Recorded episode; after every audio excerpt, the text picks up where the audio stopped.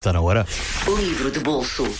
E como brevemente irei viajar para a Colômbia, hoje trago-lhe Gabriel Garcia Marques. Escritor colombiano, nascido no dia 6 de março de 1927 em Aracataca, um pequeno entreposto do comércio de bananas, desde logo eh, deixado ao cuidado dos seus avós, o avô, um coronel na reserva, ex-combatente na Guerra Civil, e a avó, uma apaixonada pelas tradições orais indígenas.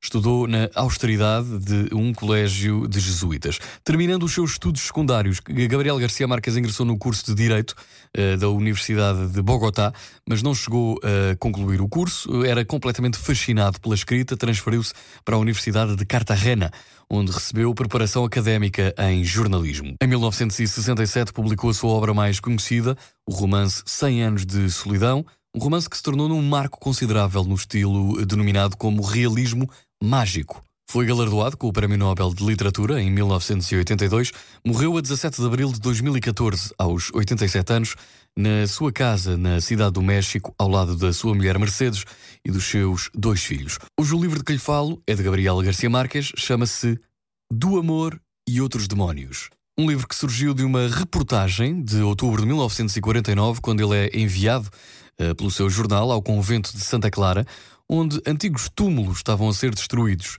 De um deles sai uma cabeleira, cor de cobre, de 22 metros, pertencente a uma jovem. Na lápide estava apenas o seu nome, Sierra Maria de Todos los Ángeles, sem sobrenome nem pista de quem seria. O escritor lembrou-se então de uma lenda que a avó lhe contava sobre uma marquesa de 12 anos que foi mordida por um cão e que fazia milagres. E é a partir dessa lenda que nasce este romance. O livro descreve muito bem o perfil de um país colonizado, com as suas misturas de crenças africanas com o catolicismo. O autor é bastante crítico com a intolerância e preconceito da Igreja Católica, que condena tudo e todos e que condena tudo o que não consegue explicar. Tudo o que acontece de diferente no convento passa a ser culpa de Sierva Maria e do demónio que a possuiu.